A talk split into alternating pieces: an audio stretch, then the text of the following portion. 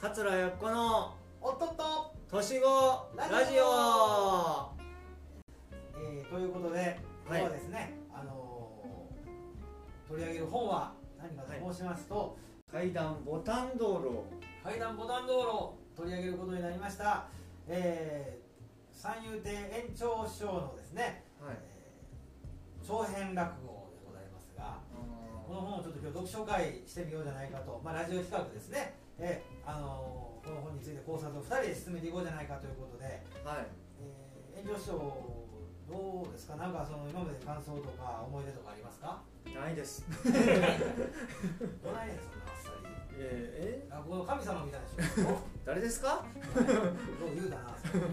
えー、やっこさんははい。そもそもそのえー、とこの話ですね、えーまあ、僕貸したんですけどね本お借りしましたね。はい。読んでるはずなんですよね、はい。いや記憶にないですね。い。やお借りしてあの一気に最後まで読めたのは覚えてますけどそうなんですよね。やっぱりなんかあのなんですか？その読めた分だけの残ってないというか、はい。登場人物多いなって思いますね、まあね入り組んでますからね。はえー延長師匠は、まあまあ、そもそも三遊亭延長師匠という方はですね、まあ、人情話のお大御所ですね当時でもそのおそういわゆる滑稽話よりはどちらかと言いますと、い、うん。まあ、ちょっと講釈に近いと言いますかねあの字の文が多い話ですね、はい。えーそういう定義でいいんですね人情話とは何かってなるとはい。講談字の文で終わるような話のことでいいんですかね。その辺はどう思います？いや僕に聞かれてもわからないですけど。そそういう定義なんですか？いやそうじゃえ米朝賞とかね。よく書いてはりますよ。そうやってあのよく立ち入れ銭湯線香とかを人情話言う人いるけど、あ違うよみたいな。あオチがあるから。オチがあるからオチはびっくりした落語落ち話落とし話やっていうふうに。どういう話かって言ったら多分うーだからこういう字の文でね、はい。えーめでたく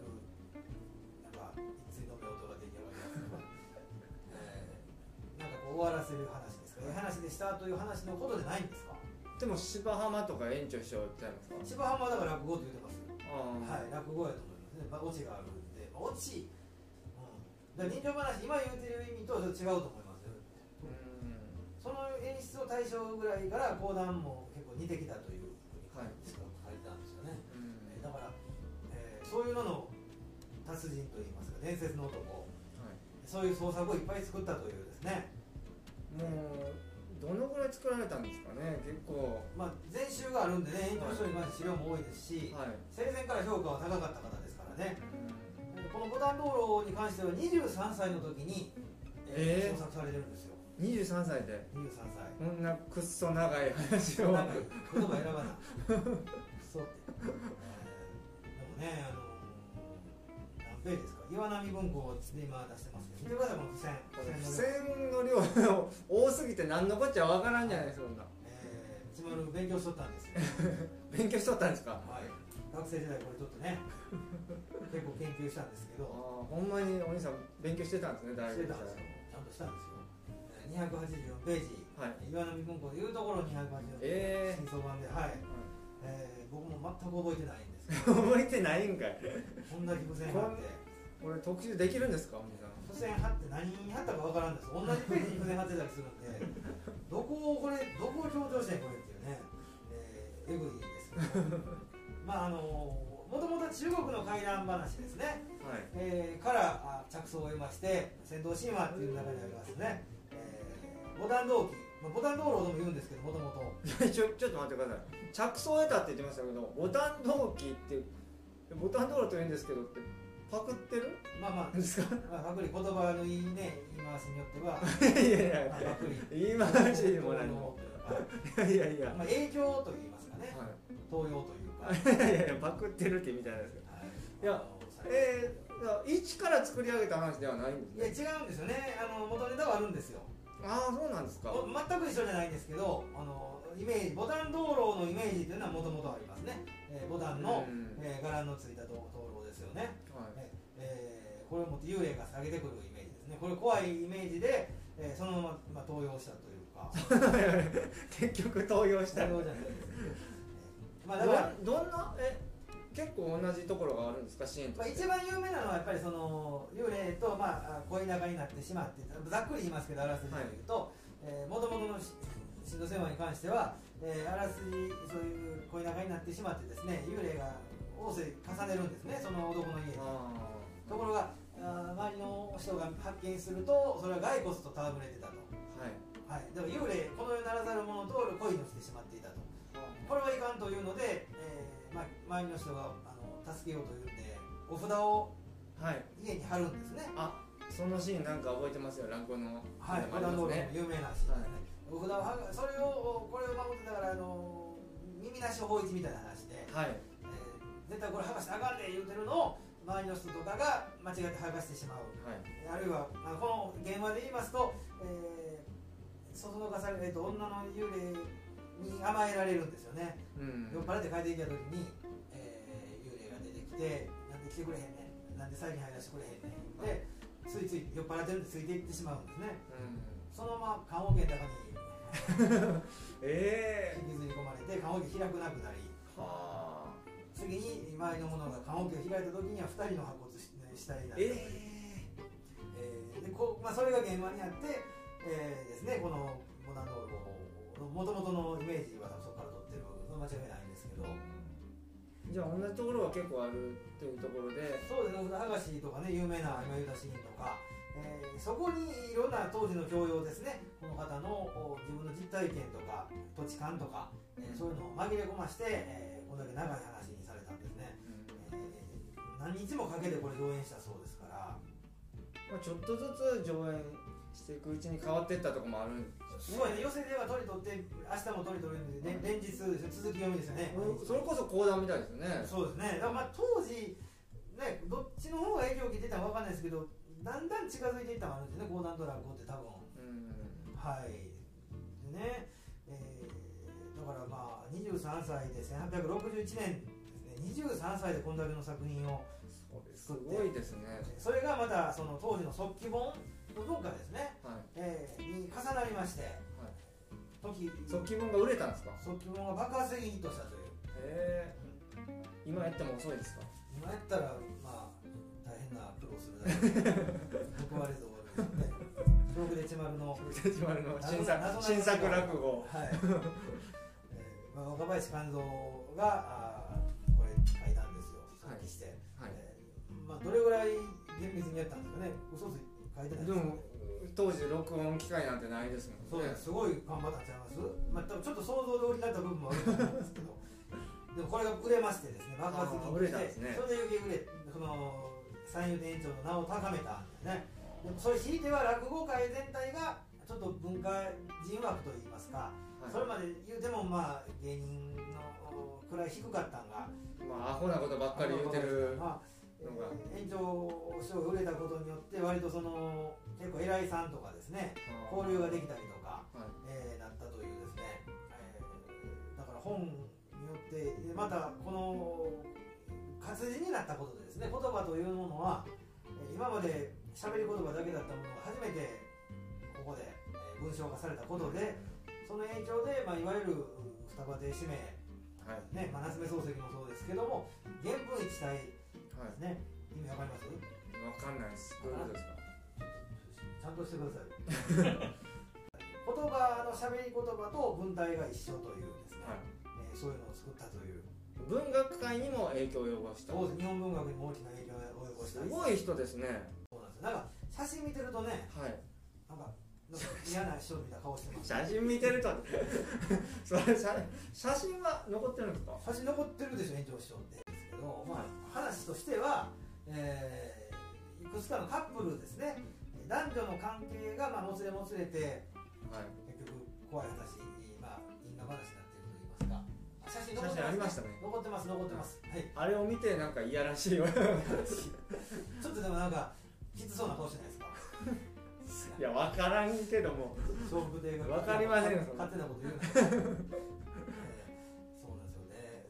だからあの男女の縁がまあこじれて。大体まあ東京の人情話っていうかねあの怪談話も一緒なんですけどそういう話多いですよね。そうですね、大体それはやっぱりこう愛憎愛仲間といいますかね、えーこれやってたの裏切られたりとか、えーその辺で憎しみ合うっていうのがやっぱり基本にあるわけでや歌舞伎でもそうですけど、はまあ、この話で言うと、まあ、まずおつゆ新三郎ですね。い、まずおつゆ新三郎。これは、ドラマのキーになります。はい、これ最初どういう人でえーっとおつゆはすか、はい。何やったっけ？知らんのかい、一番有名なとこですよ新三郎、今言うたお札剥がしの場面のはい、被害者と加害者ですよ。ね被害者か加害者ですよね。まあ有名なシーンのそうです今言うた話のこの惚れてもうてはい。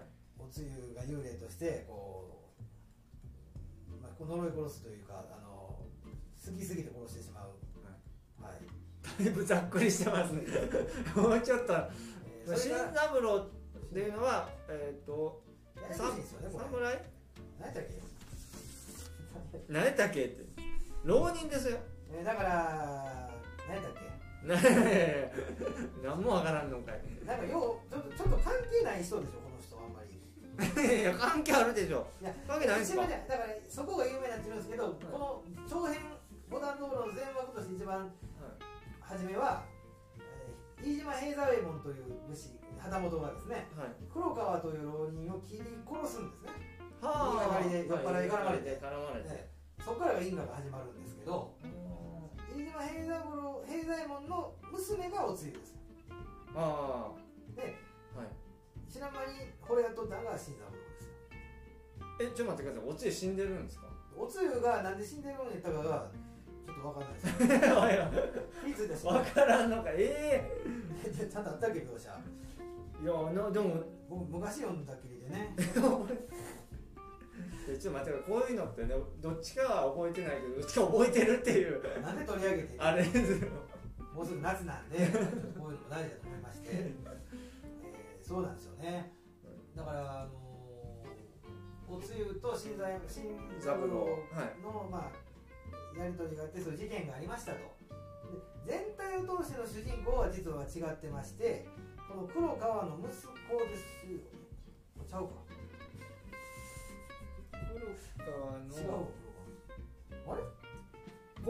そうですそうです。黒川息子ですよね？息子です。はい。康介。康介ですよね、はい。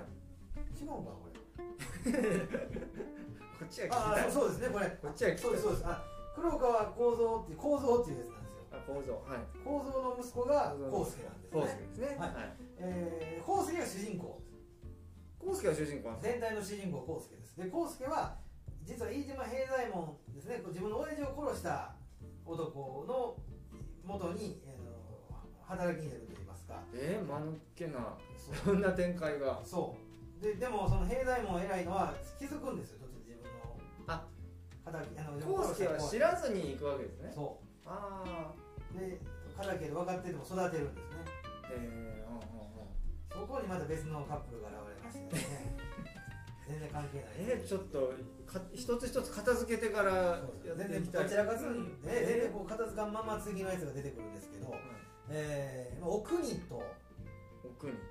源次郎と言いましてね、源次うん、まずお国というのはこの今言った一番初めに殺人を犯した平左衛門ですね。平左衛門のもう、まあ、妾さんです。愛人に当たる方ですがえーえーまあお国さんとできてもうたのが、え ー平左衛門の隣の家に住んでた源次郎という。何やその展開。え悪いやつですね、ドロドロしてるでしょはい、いきなりドロドロしてる。そう。でこの源次郎は、えー、お国と共謀して平左衛門を殺そうと。えーどうって邪魔やからいうことで。悪いやつですね。まあでもこれはですねこの辺が面白いんですけど実際にあった事件がありまして。え実際にあった事件？これはね、えー、と戸田旗本戸田家事件というのがあるんですよ。あこれは実際にあった事件でして、えー。その近近辺にってことですか？その園長師匠が生まれ延長師た匠生まれる前ちゃうかなまあ何しか有名な事件やったんですよ当時。はい。結構センセーショナルな事件で、えーそれを絡ましたんですよねこの人。そう。戦闘神話の五段同期にその、まあ、戸田家事件というのも同じようにあの、まあ、浮気が元ではい。旦那の方が怒り狂ってあのなんか発狂して殺してその皆殺しにしてしまうという。ああももっとでもえげつない。当時のワイドショーを賑わした事件ですね、それをここにつけたんですそれもう当時の読者としてはおおこれかみたいなそうそうそう。そうなりますよね。そういうだからそそういう元ネタがあっての出てきたのがこう国と源次郎というやつで。そう。でこいつらが兵隊も殺してしまう,、うーさらにここで出てくる2人が、えーお峰と半蔵。ちょちょちょちょちょ待ってください。えー、もう名前すら覚えられへんお峰と半蔵。お峰と半蔵が出てきますまだ出てきた、はい。えまだまだ出てきます、まあ、この大きく分けると4人8人ーだね8人はい。が大きなキーになる8人でして、でお峰と半蔵はまあ悪役ですね。はい。僕に源次郎も悪役やったんですけどさらに さらに輪をかけて半蔵悪いという。また悪役え？はい。はい、えー、半蔵はですねさっき言ったそのあの前半の話としては、おつゆ新三郎でお札を剥がすときに、はい。幽霊に協力して札を剥がしたという。わ。悪いです、はいはい悪いですね。新三郎が殺されること分かってて幽霊に協力したという、はい。こういうやつなんですよ、はい、お峰っていうのは半蔵のお嫁さんですよ。であっさり 説明しましたね。でも半蔵があ後にですね、えー、こう今度はお国とできてしまうんですね。いやちょちょもう。ついていかれんはどういうことになってるんですか？お国魔性の女なんで、魔性なんですね。えーそこで今度はお峰が邪魔になって殺してしまう。あー。え階段お峰殺しと。いう、えーまあその辺ままでは結構やってはる方がねあ落語でも時ー、々あ今でもおられますプレイヤーの師匠ー殺しの場があるから陰惨な。はいえーされてますけどその後まだまだ結構長いんですよ。今度の半蔵を倒す旅に出るねコースがあるんですけど、はい。だからまあ言うたら敵役はこの源次郎と半蔵ですね。で、まあ、そこにおみ、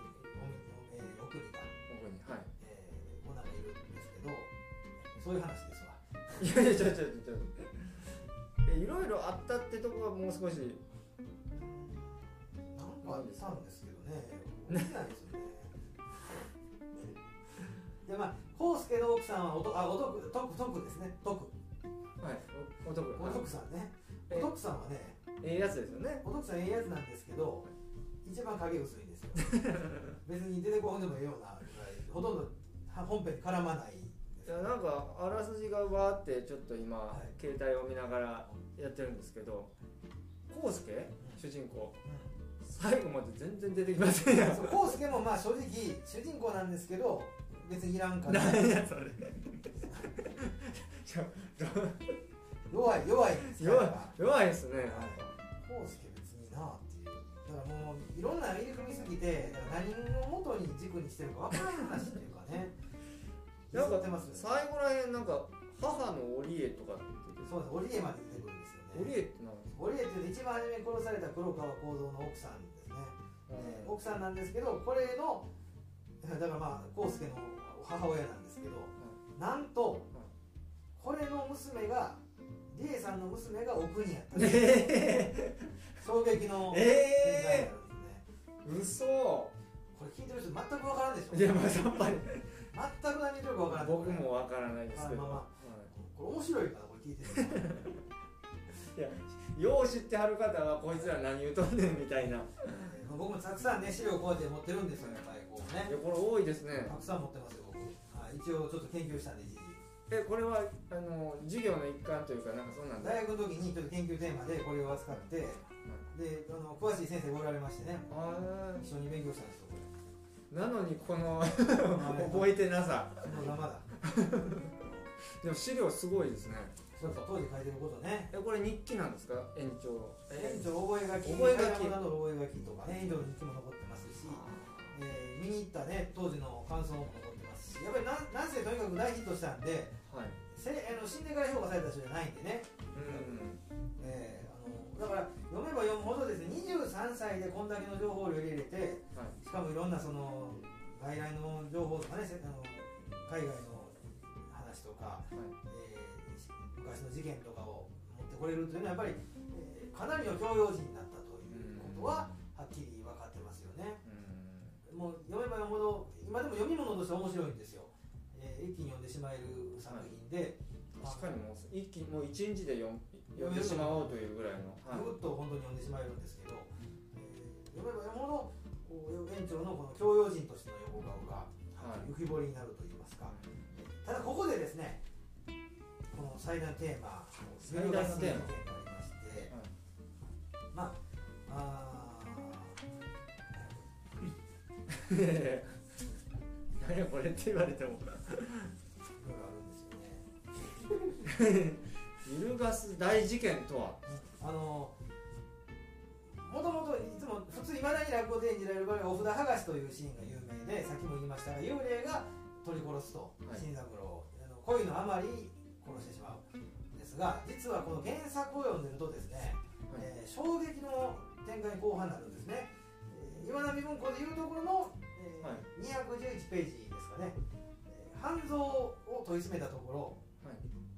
突然告白カミングアウトしだすんですよ。衝撃の事実を、えーそれがその本来半蔵が幽霊に頼まれてお札を剥がして幽霊が取り殺してでそうでしたよね。えーだからこの怪談話だったんですけど突然実は幽霊に頼まれたというのも萩原様のああいうあ怪しい姿で死んだというのもいろいろ訳があって皆あっちがこしらえたことというのはあっちが萩原様のあばらを蹴って殺しておいてこっそりと新番随の墓場へ忍び心臓を掘り起こしシャリ骨を取り出し持ち帰って萩原の床の中へ並べておき怪しい新様に見せかけて白鸚堂の老人を、まあ、一平丸め込みはめ込みまた海洋如来のお守りもまんまと尻よく盗み出し根津の清水の花の中に埋めておきそれから俺がいろいろとホラを吹いて近所の者を怖がらせ皆あちこちへ引っ越したをいいしようにして俺もまたお峰を連れ百両の金を掴んでこの土地へ引き込んで今の身の上。衝撃の告白待ってくださいこれ階段ボタン道路で進んでるのに幽霊の仕業ちゃうかったんですか？こいつ全部主犯やったというですね。全部今までえー。何やってんこれって揺るがすというかなんか物語の軸を揺るがす告白になってるじゃないですか。何なん？話変わってくるんですよね。こいつ犯人がはっきりしてて そうですね。幽霊なんかおらんかったっていう話になってくるんですよこれ言うたら。そもそも。ちょっと叙述トリックみたいな。書いてあることと最後のとこむちゃくちゃ違うやん。これをですね今演者とかも無視してる。なかったことのように今そういう怪談話として演じてるんですけどどっちかがこれだから謎解き。そうですね。幽霊と思わしてますけど実はミステリー要素といいますかね確かに。